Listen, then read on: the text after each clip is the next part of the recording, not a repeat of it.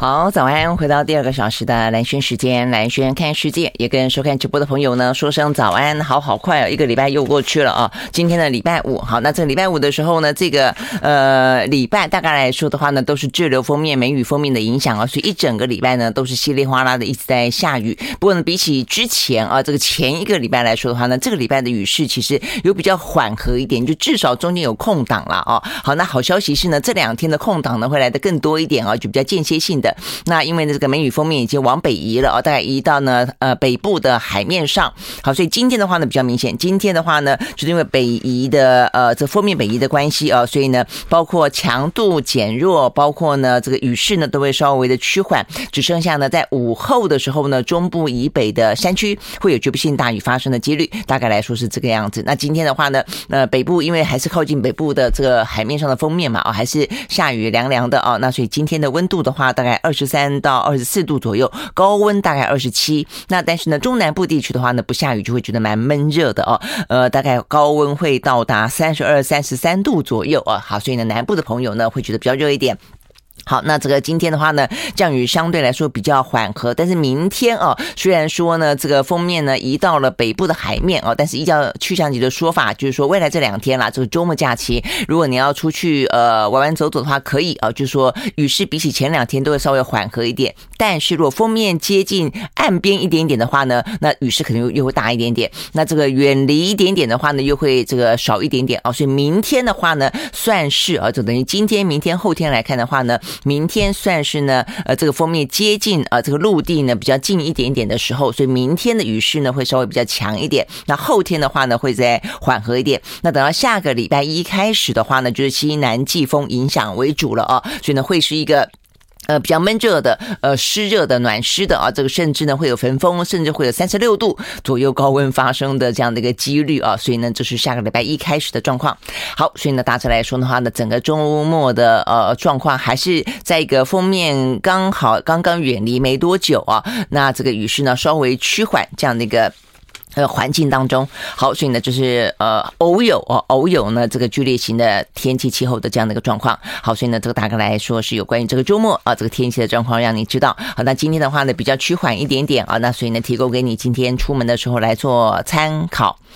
好，那看完天气一样，接下来看的就是疫情啊。这个疫情的话呢，今天全球啊，这个看起来，呃，这个五十二万多人单日新增啊。这个在这个礼拜，现在看起来就是礼拜一跟礼拜二啊，就大家可能通报的越来越呃比较随性一点啊。所以过去这个礼拜一啊，这个数字比较低，之后礼拜二马上就会整理了出来，呃，该校正回归的、该公布的啊。但是现在礼拜二通常也都还是蛮低的，但到礼拜三哦，整个数字呢又会飙起来哦。所以呢，在就全球来看的话呢，也是一样，三四五三天呢都是五十多万人单日新增感染，今天也是哦。那今天的话呢，全球有十二个国家呢破万。今天比较特别的是啊。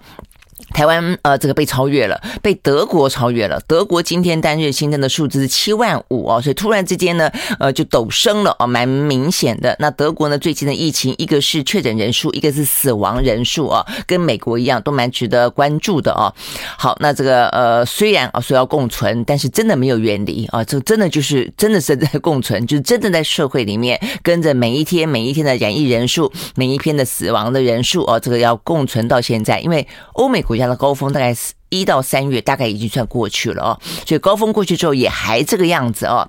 所以呢，这个呃病毒真的是很蛮伤脑筋的。好，那所以呢，今天的话呢是德国是七万五，那台湾的话呢是七万二啊。但台湾的死亡人数呢是全球最高哦，是两百一十一。所以我们待会儿要讲的是呢，目前台湾死亡的状况啊，成为呢过去这一个一个礼拜以来，还有目前的一些医生、公卫专家最担心、最紧张，而且呢不断的对这个政府呢提出一些建议跟疾呼的重点所在啊。好，那这个除了台湾之外的话呢，呃，在今天看起来像南韩哦，南韩今天是五万多。那欧洲的话还有。另外三个国家，法国四万多，意大利两万三，英国一万啊。那这个是欧洲的四个国家呢是破万。那再来美洲地方的话呢，美美国呃一样，今天的数字也还是蛮高的，五万哦，它一百二十九个人死亡。那巴西的话呢是四万五，智利的话呢是一万二。那另外的话呢还有澳洲哦，澳洲是三万二。好，那我们要讲这个有关死亡啊，死亡的状况，因为呢，这个在昨天啊，这个昨天的数字大概是确诊人数七万多嘛啊，但是中重症的有五百七十五，然后死亡的人数呢有两百一十一，这两个数字的话，双双再次刷新新高啊。那这个死亡的目前我们的比啊，这个从先前我们说我们希望跟纽西兰一样，大概万分之六七左右，后来呢，呃，这个陈时中。定下一个呢，大家外界称为陈时中防线啊，说出万分之十，也就是千分之一。好，但是在过去这个礼拜啊里头呢，已经刷刷新了啊，等于是又冲破了这个陈时中防线，来到了我们是万分之十点五了啊。所以呢，目前的话，感染新冠肺炎的致死率，呃，等于是有到一成啊。所以我觉得这个数字真的是还蛮蛮吓人的啊。好，那等于是呃，这个每。每一百个人啊，这个染疫当中就有十个人会死亡。好，那所以呢，这个部分呢，难怪哦，大家非常的担心。那这个确诊率的话呢，昨天是十一点四啊，所以呢，这个中南部的确诊目前看起来的话呢，数字也是不断的还在飙高当中了哦。那呃，北部确实是相对来说趋缓，但整体来看的话呢，致死率啊还是非常的让人家担忧的。好，那所以呃，这个部分的话呢，已经连续看到好多的呃这个专家都出来提出警告啊，这个包括先前的话呢，是公台大公卫的陈秀熙哦，这个担心的是超额死亡。那这个昨天又有台大工位的詹长权教授啊，他提出数据，就数据的话呢，提到的是我们啊这个死亡的人数在短短的这段时间之内呢，速度呃增加太快。他说的话呢，在过去这十三天内，我们的染疫死亡人数呢翻倍。呃，那这个翻倍的话呢，从先前呃五月二十六号统计的时候呢，还才是一千六百五十八。但是呢，到了六月八号，短短十三天之内，我们来到了三千三百七十三啊，所以呢，等于是十三天之内翻倍。那它这个数据啊，有这种统计，就是说翻倍是在多久之内翻倍？那我们这个数字是全球第二快哦，对，第二块。那我们邻近的国家呢，像是南韩。南韩的话呢，三十二天之内呢才翻倍，然后是全球第八。香港我们觉得哇，它好像速度飙得很快的这个呃染疫，但它它死亡的人数呢是八十五天之内翻倍，而是全球第九。那新加坡的话呢是一百九十三天之内翻倍，是全球第二十七。那日本的话呢是两百九十八天之内，所以接近了快要一年了哦，之内呢它的死亡人数才翻倍。那所以呢等于就速度来说，这不是讲总数哦。总数他们可能都还来得比我们更多，因为他们的高峰哦都过去了，所以呢，我们现在还在正在迈向高峰期间嘛，哦，所以他们的总数来说，死亡总数还是多，嗯，但是呢，他们的死亡的速度哦，就是增加的速度没有台湾这么快啊，所以呢，这个台湾的话呢，死亡在短短十三天之内，呃，就翻倍，这个数字的话呢，是一个警讯啊，这是张张长权啊特别警告的。那我觉得不只是哦，这个速度真的是很快啊，所以，所以我昨天。在上节目的时候，赵先生，我也真的觉得很担心，就每天看啊这个数字，你真的会觉得这个问题是现在显然的，我们一定有些环节哦还没有完全掌控住哦，所以才会让这个死亡的人数呢越来越多，而且那么的快。因为除了哦说是在这个十三天之内翻倍之外，我们的死亡里面哦大概都是在三天之内，就百分之四十六的人三天之内就死亡哎。所以一般的话呢，你会印象说，西欧美国家的话呢，就是它的染疫，然后呢轻症、重症住院死亡，它的进程不会发展的这么快啊，大概一个礼拜到甚至两个礼拜时间都有啊。那但是的话呢，台湾真的就是呃三天，这个是。指挥中心昨天公布的数字哦，从发病到死亡三天之内有一千两百六十个人都是这个样子，那所以呢占整体的四分之六哦，所以当你就是呃发现确诊，然后的都还来不及准备心情，然后慌乱当中哎送医院，然后甚至有些都来不及送医院，然后呢就就往生了啊，我觉得这个部分真的是很很让人家心惊动动魄哦。那而且呢这个统计里面呃你可以去理解的就是呢呃就是他也。点出来的问题所在，那就是死亡的年龄，在六十岁以上的占九成。哦，就是说，在死亡的里面呢，事实上大部分都是年长者。那年长者多半都有共病啊，所以呢，这个部分又回到先前在讲的，呃，在根根据这个相关的数字啊，不管说是这段时间之内那么快速的翻倍，或是呢死亡的时候呢，短短的时间之内就死亡，呃，这个部分的话呢。我觉得跟给药事实上是有关的哦。那我看到这个北医的妇医胸腔内科的主任朱百千，他也这样说。他说呢，死亡数快速成长的原因很多，呃，但是重点在于确诊到死亡，如果是三天之内，比较明显的可以说是医疗资源不到位所导致的哦。所以医疗资源不到位，或者说给药速度太慢，或者是呢确诊者共病多，都是啊这个很可能的原因。所以这个部分如果不去改善它的话呢，我们的死亡率哦不会降低。哦，所以呢，这就是呃这几天那么多的医生哦都在担心这件事情，所以呢，包括呃这个是这位周百千也好，包括呢我们刚刚讲到的张詹长群也好，都认为我们的指挥中心天天报数字。不是重点哦，你要去做研究，你要去找出根本的呃问题的所在，就就数字背后总是有意义的嘛。否则每天念数字有什么意思呢？连我们不是专家，每天看数字，我们都会看出来，觉得中间有诡异，诡异地方你要去找原因嘛。找了原因之后才可以找答案，找了答案之后就还可以去对症下药。那我们的指挥中心每天念数字，但是呢，代表什么意义呢？有没有因此而采取一些措施跟对对策呢？哦，所以我想这是公卫专家最担心的部分。他们认为呢，如果不找出那根本的问题的话呢，死亡数还会继续的攀升。好，所以呢，这个问题真的是还蛮大的哦。那因为呢，我们也知道，就是说。北部就算是现南中南部正在迈向高峰，那北部的话呢，呃，北北基桃虽然说呢已经开始比较明显的是下降了，但是呢，它的死亡死亡的曲线根本还没有到高峰哦，就是死亡曲线落后于这个确诊曲线啊，所以呢，确诊曲线过了高峰了，但是死亡曲线正在往上当中。好，所以如果说每天以这样的两百多呃持续个一段时间。你真的不晓得啊，是呃，就是确诊这件事情，对每一个家庭里面有这个长者、有小朋友的，真的都是呃非常非常大的一个阴影哦的投照在这个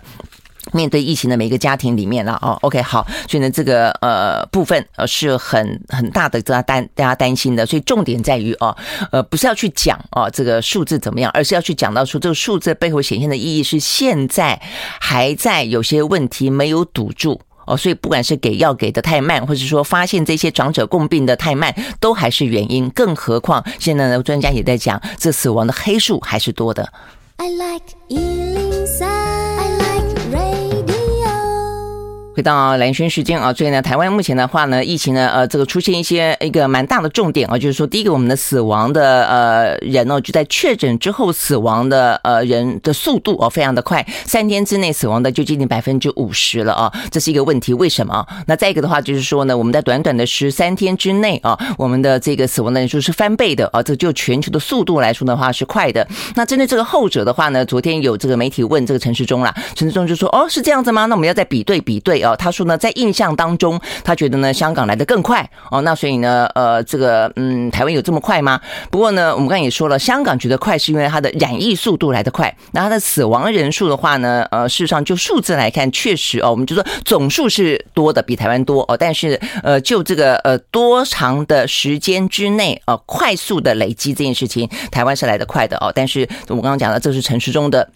呃，回应了哦，但我觉得这个问题就是它是不断的呃，这个相互牵扯的哦，包括呢说呃，这个昨天还有另外一位呢是台大的李建章教授，他特别提到的是呃，目前来看的话呢，大家如果说觉得这样的一个死亡率哦破了呃陈时中防线的万分之十点多，已经算高的话，那么他说呢，他觉得是实情可能来得更高，因为呢目前来看的话呢，去年的统计呢这个相关死亡，在去年我们的死亡大概是等于是累。一两年下来大概是八百多嘛，啊，所以那个时候的死亡呢是依照全死因的死亡，呃，意思就是就说呢，你所有的死因都要列出来，所以包括呢。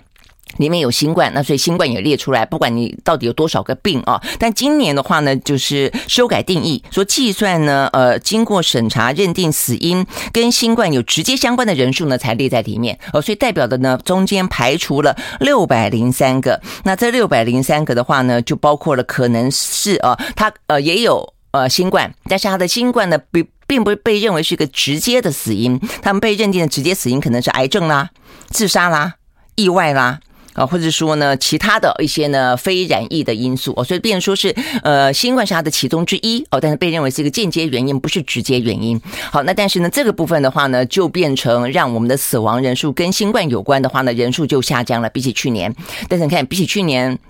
呃，这个条件啊，这个改变了，我们人数还是这么多，代表今年死亡的还是多哦。但如果说再加上去年那种全死因的判断法的话，六百零三加上来的话呢，等于现在我们已经破四千了。好，所以呢，那李建章呃医医生为什么要讲这个话？他并不是要去强调说，你看我们死那么多，重点在于说你死亡跟为什么死亡，他会就都就研究来说，这个数字来说是有意义的，就到底什么样子人容易死亡，什么样的人在现在我们要。尽量的去对对症下药，去改变，去修正我们的对策，去加强什么东西，让他不要死亡啊。所以如果说你都排除掉，那但是呃这个部分你就很难去做真正精准的分析啊。所以呢，这是李建章医师啊他的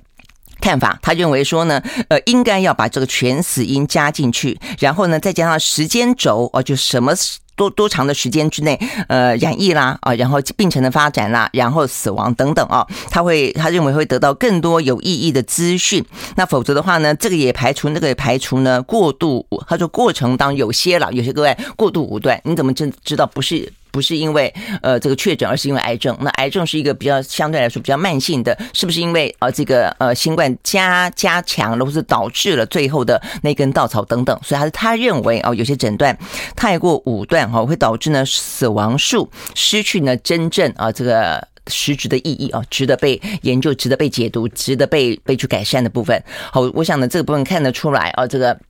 目前的全台湾一些呢医疗中心哦，一些大的一些呃医疗院所的这些专家们啊，都对目前台湾的死亡这件事情呢感到忧心，而且提出很多现在听起来我真的觉得是当下很重要的建议。因为你现在这个建议不改，我们现在还没有到高峰，死亡的人数呢会持续性的增加。但是现在如果你可以再做一个更加强的部分，是有帮助的啊。不管我们刚刚讲到的是呃共病，那共病代表就是老人家多嘛，那老人家的部分的话，我们讲了很多次了。呃，快筛也好，这个抗病毒药物也好，啊，这些呃长照这个医护的人数也好，那我们讲了，事实上政府后来也也有给一些呃加急哦，但人家加急现在也说有些还没到等等，我觉得这些事情都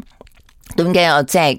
在真的是绷紧神经去做了啊，呃，这一两天其实蛮多的民调的啊，所以你可以看得出来，呃，在民调当中，不管是前几天的东森，昨天的 TVBS，呃，在这一波的疫情当中，政府真的是让大家失望了啊。这个蔡英文的呃满意度创新低哦，他破四成，只有百分之三十八，他的不满意度呢百分之四十八，接近五十啊。那陈志忠也是哦，所以我的意思说。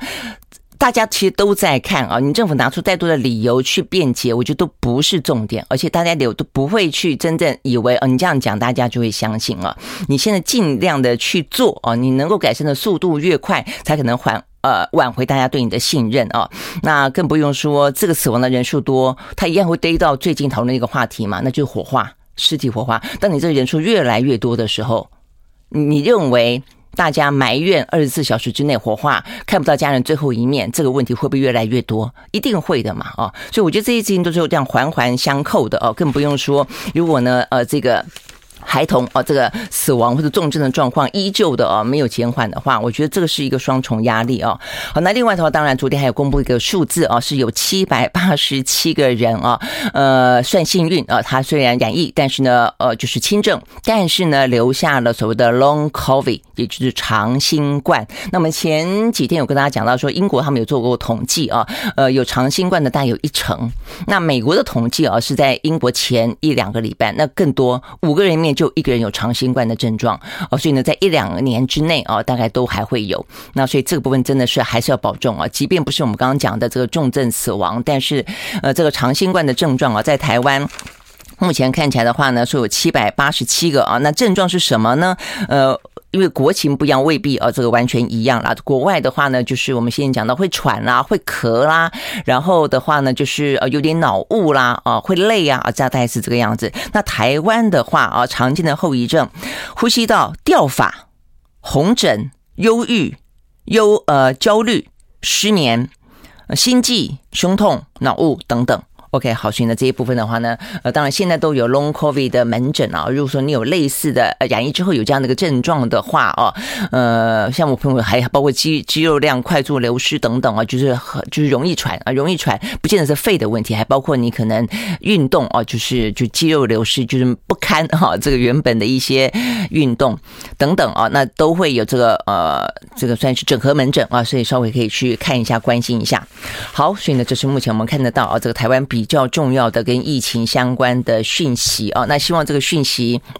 对于这个中央指挥中心来说是真的有意义的，可以即刻改善的啦。这个真的是每天念数字没意思，这个话大家也都讲了两年多了哦，但是呢，呃，大家也都还是啊，这个好像每天的固定的呃 daily show 一样，就是看他讲啊，但但是你讲了以后有什么重点而去进一步采采取行动更重要。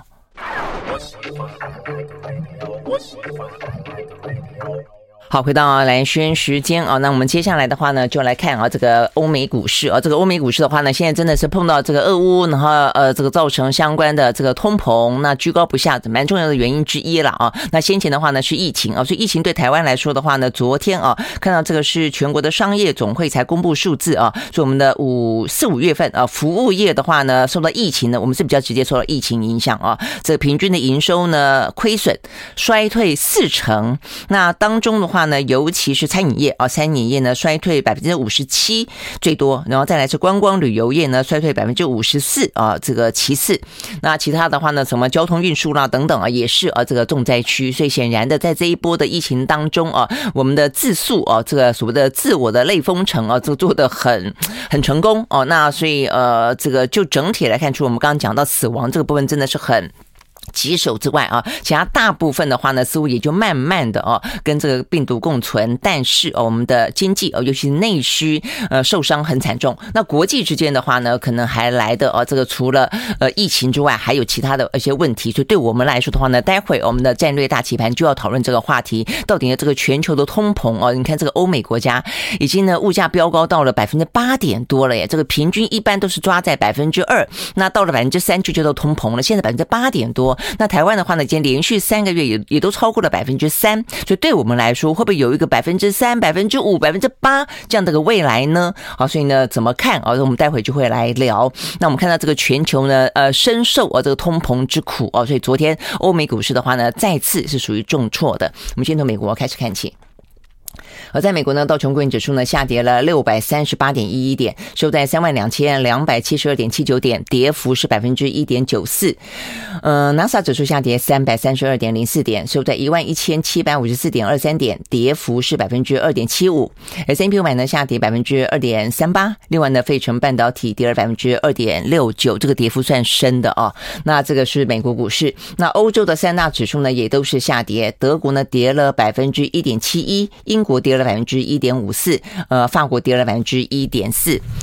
好，那这个美国股市啊，这个蛮明显的啊，这个跟这个公布的数字有关啊，因为他们昨天公布了呃劳工部公布了最新的失业状况。那一般来说的话呢，他们的联准会就控制两个嘛啊，一个就是所谓的物价，一个就是呢所谓的呃就业。那现在在讲到所谓的停滞性通膨，担心担心的是什么呢？就是物价不断的涨，然后薪资没有涨啊，薪资不但没有涨，然后导致的失业的人数那么多。那所以这个部分的话呢，就是呃伤脑筋。所以呢，对联准会。对我们的央行来说也是，就一个是稳物价，一个就是稳就业。好，所以呢，昨天的话呢，他们的就业数字呢显然不太妙。所以我们公布呢最新的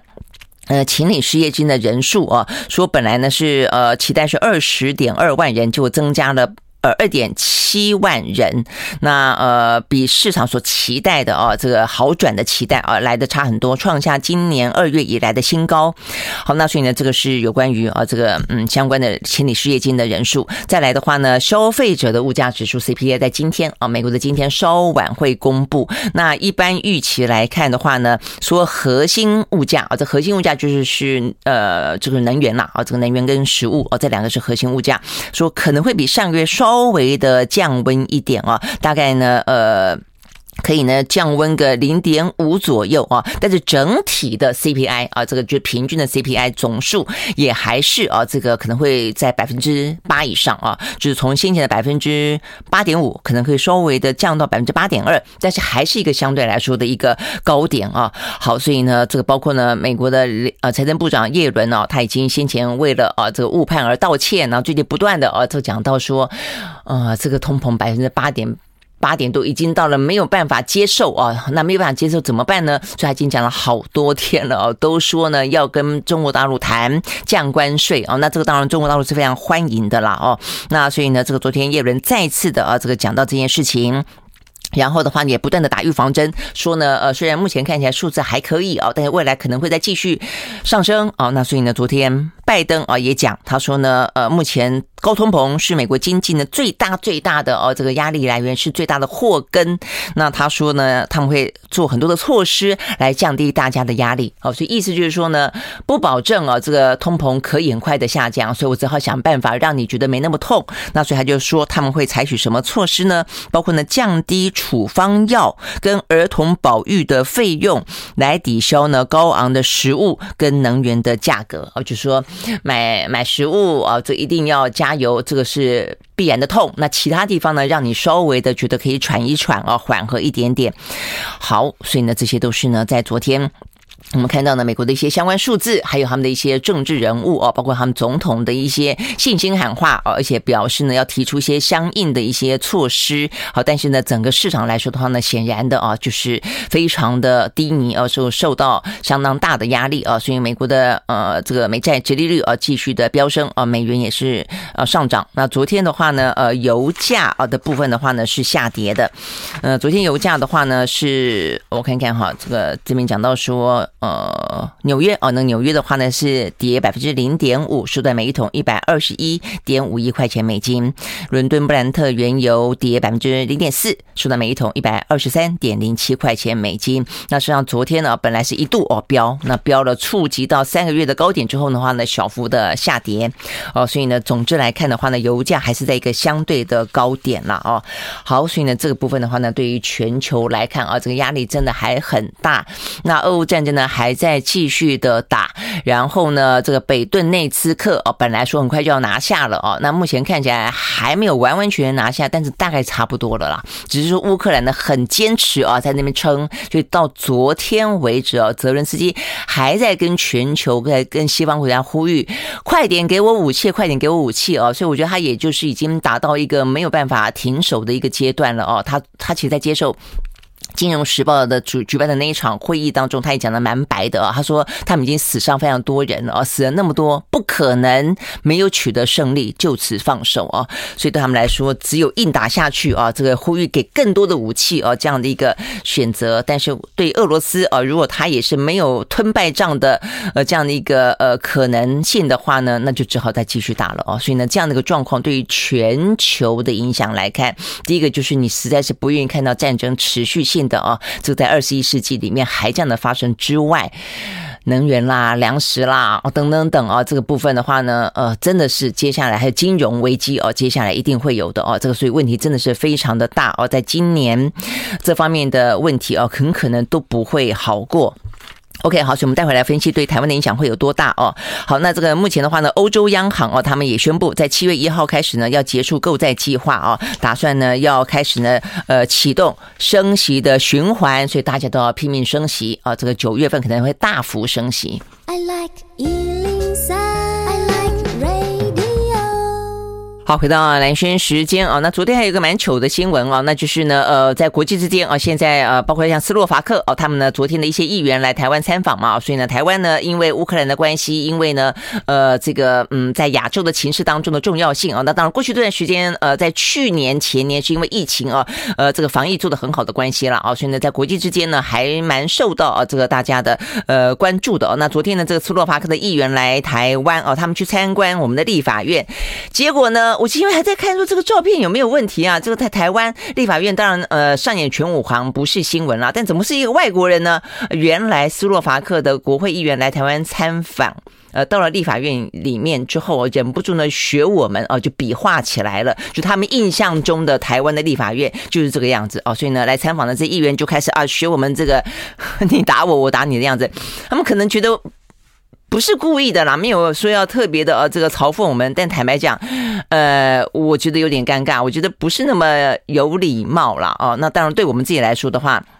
我们自己要检讨啊，就是说台湾的这个呃所谓的民主啊，呃大家的印象非常深刻的呢，就是我们的国会殿堂当中呢不时上演的啊这个拳打脚踢，呃从过去不管是哪一个政党执政哪一个在政党在野啊，到现在为止都哦都是一样啊，这方面的呃文化啊，其实上并没有太多的改变。OK，好，所以呢呃这是今天刚刚讲到的一个新闻。好，那回过头来，我们在今天线上呢邀请到的就是中经院的呃副院长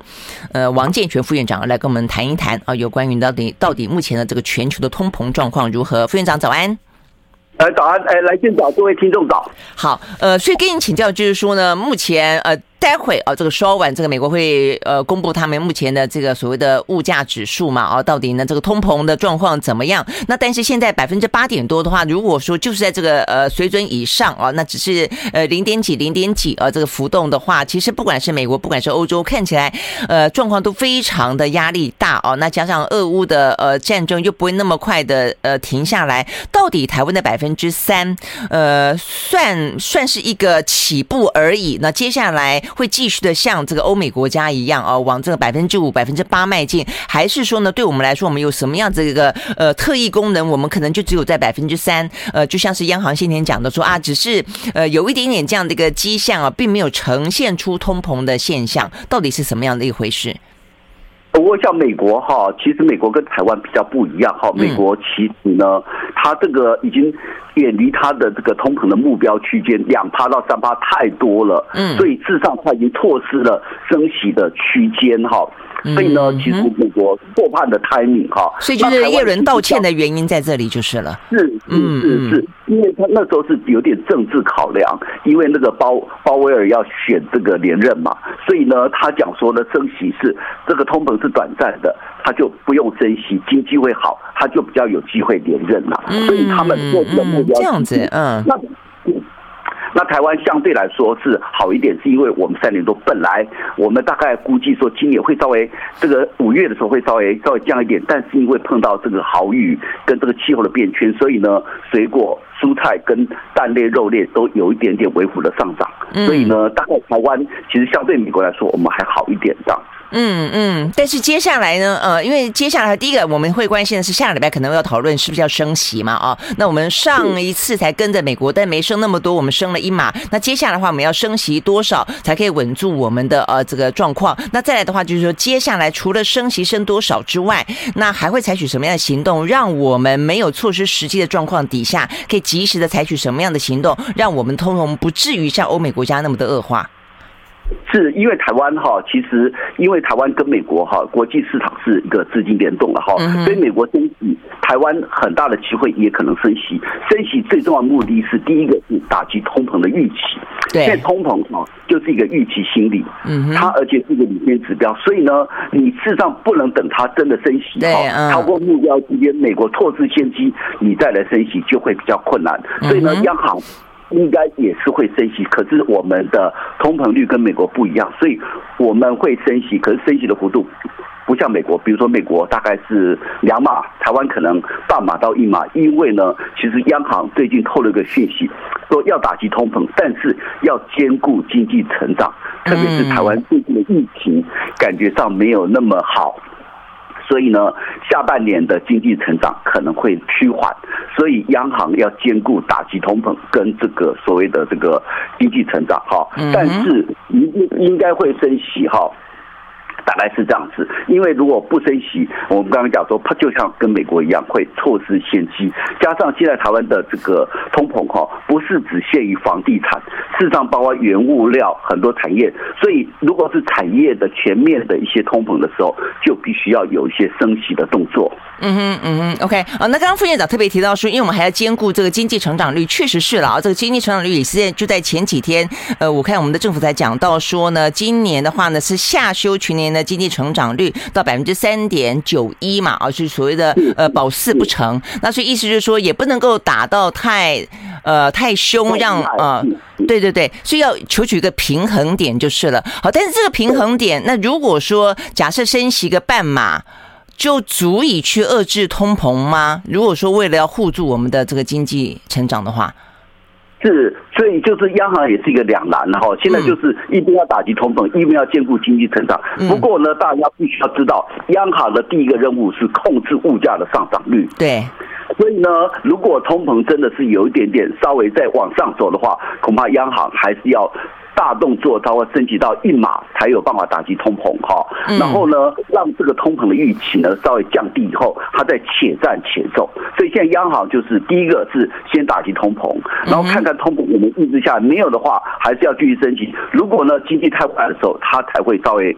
就叫且战且走，看经济成长的脚步是怎么样。嗯嗯嗯，所以呢，大家有点担心说，如果升息的话呢，呃，这个也是因为一方面是我们的通膨的问题，一方面是跟这个美国联动的问题。如果说美国还不动不断的在升息，因为刚刚看到说呢，欧洲九月份也说还要再继续升息，先前澳洲也是升的很凶。那如果说呢，呃，不断的呃这一次假设只升半码，但如果未来会继续升的话，对一般的民众来看的话，呃，就是如果尤其有什么房贷、车贷啦等等等的哦。这个压力可能会到多大？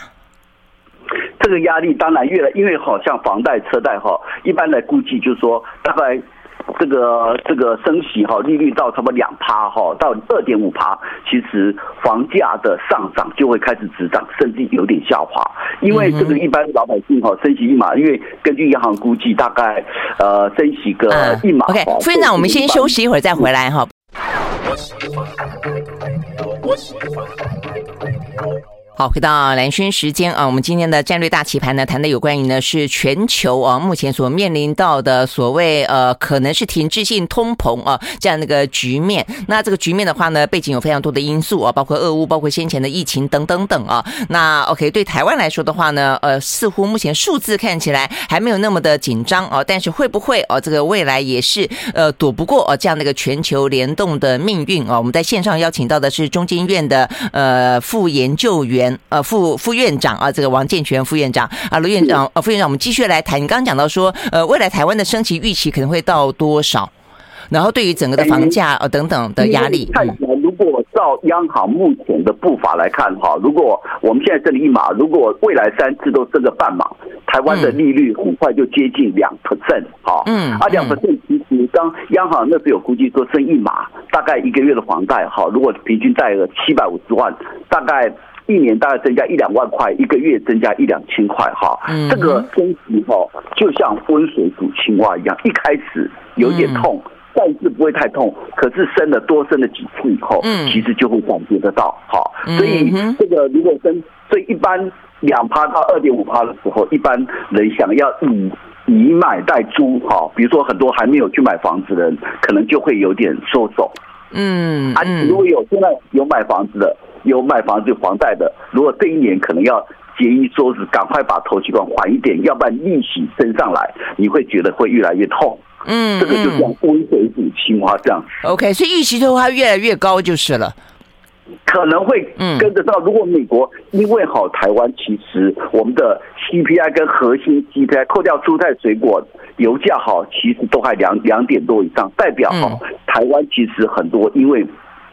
输入性通膨就是蔬菜、水果、油价，因为俄乌战事没有解决，嗯，所以呢，蔬菜、水果这个还有这个油价、大众物资，短期也不会解决，那台湾就可能还在三两三趴以上，这时候其实就必须要节衣缩食了，因为看起来美国哈已经通膨到顶了，到顶了，但是什么时候开始下滑，又要需要可能需要一点时间。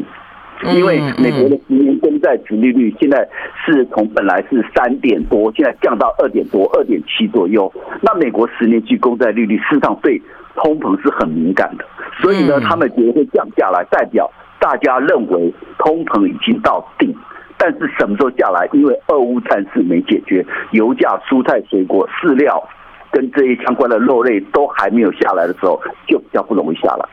对啊，对啊，因为我觉得，呃，刚才副院长说，我们透过，因为现在时间，呃，时机对于相对来欧美来说，我们还在那个时间可以去控制它的，呃，这个最佳时刻，所以如果采取一些行动的话呢，应该可以啊，不至于像欧美之呃的通膨那么的失控。但是我也有很大的疑问，就在于说，我们的状态，呃，第一个我们还是跟国际联动嘛，就刚刚副院长所说的，所以我们真的可以确保，包包括像是我们的一些，嗯、呃，说油油是因为我们现在有这个所谓的呃临近最。低价哈，所以我看我每个礼拜看我们这个呃油价的时候，我们都是即便国际涨，我们都是靠补贴的方式啊，来让这个我们的油价尽可能的不要波动。但是这个部分的话呢，呃，我们当然去年超收很多了哦，但是这样的可以撑很久吗？这也不是一个长久之计吧。那再一个就是说呢，对国际之间的呃联动，刚才副院长讲的很好的一个就是说，虽然呃这他们说美国是不是到顶了，但是到顶之后的高原期就跟疫情一样，你要走多久也还不知道。我看那个。前两天，呃，这个像是世界银行，包括呢这个 OECD 都发出警讯，不断的下修全球的经济成长率之外，还说很可能啊会面临停滞性的通膨，就像一九七零年代。好，所以呢，这个状况到底有多惨？那它这个联动到台湾的几率到底会有多高？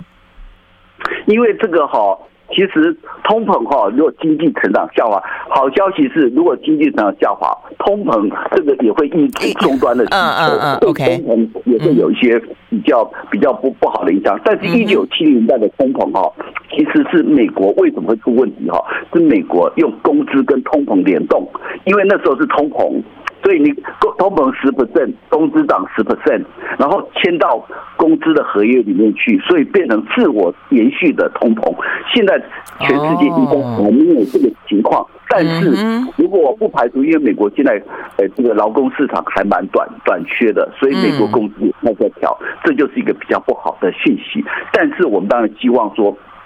俄乌战事快速结束，因为台湾将近零点八到零点八五的的这个 percent 的通膨是来自蔬菜水果、大众物资跟能源的一些上涨。那如果说俄乌战事一路不解，台湾的通膨可能也不容易大幅的解决。嗯哼，老师，您刚刚讲到说，一九七零年代他们的通膨是因为薪资、工资扣着整个的通膨指数。对，哎，可是对劳工来说，合约里面是。哎，可是老师，这个对劳工来说不是不是算是应该好一个一个呃优势吗？就是联动，那否则的话，通膨拼命涨，那工资都不涨，那不就是像现在的状况？对，那脱钩。是，可是就像一个连锁效应一样，你工资，你这个通膨涨涨十趴，工资涨十趴，再来通膨又涨十趴，工资又涨十趴，就不断的延续。所以美国那一波的这个通膨呢，绕了七年，最后七年才慢慢达到三 percent 以下。所以那时候是一个噩梦啊。OK，就恶性循环联动。嗯嗯嗯，是是。那这次的情况其实不是那么像，所以应该不至于那么那么悲惨这样。但是，呃，一般的专家在分析，担心的也不不也就是这个样子嘛？就是担心说所谓的停滞性通膨，就是说你的物价拼命的涨，然后目前采取的措施压它不下来，然后呢，它还是继续的涨。但是同时在于说，物价虽然涨，你的薪资没有涨，所以我们刚刚讲，就它就它就没有联动，它脱钩了。那这样的状况对老百姓来说有比较好吗？停滞膨胀，其实一般人的的看法是有一点误解了。停滞膨胀就是说经济停滞或是下滑，对，但是通膨居高不下。现在全球的经济增长率还有将近三趴，台湾也有将近四趴，三点多，所以就是说我们经济还在成长。那通膨至少是稍微高一点的哈，但是明年就比较担心一点，就因为就是说如果整个经济下来，所以美国现在很紧张，为什么要快速升息，要打通膨？因为他如果控制不了的话，他必须要以失业为代价。就是说我今天要快速的升息才能打通膨，因为央行联准会的第一任务就是打击通膨，控制物价的稳定。啊，如果这个失控的话，我一定要拼命的升息才能打下来，打下来最终结果就是以经济成长跟就业为代价。嗯，所以这就是一个很两难。所以美国认为说，哈，现在要赶快快速升级到三趴以上，然后呢，失业率让它提高一个百分点，这样子的话，美国还有机会有五十 percent 机会软着陆，要不然美国可能就会变成硬着陆。OK，嗯嗯，那最后一分钟的时间不是很长，那我们对我们来看，我们。看那个，因为刚刚老师我们跟美国的状况不是那么像嘛啊，但是我们可以纯粹像看戏一样，就看他们这样子的一个呃打通膨的过程吗？还是中间有没有任何输入性的通膨或者联动性的可能性，我们要注意的呢？对，因为其实央行也在紧切的观察这个通膨跟这个一些经济上的情况，同时呢，我们的财政部也赶赶快降低我们的这个货物税、关税，还有呢，提高老百姓的一些免税额，让老百姓比较多的所得来对抗通膨啊。所以，其实政府、财政部、经济部还有这个央行，其实都密切在观察。我们不希望我们步入美国的后尘，美国其实已经错失了最佳对抗通膨的的目标区间。嗯。嗯嗯嗯，但是对老百姓来说的话，那那所以眼前我们还加疫情呢，所以呃，如果台湾没有疫情的话，可能我们的通膨率还更好，搞不好还会更高一点。哦，这样子，因为我们现在有点点终端需求降低了，很冷静。是啊，这样，所以我们还是老百姓。第一个是当然就是说，如果有机会弹性的时候，可以减点财，让你自己的生活。那让你自己的薪水多一点，才能对抗通膨啦。啊，如果如果你你现在有房贷的话，可能对你人家。Okay.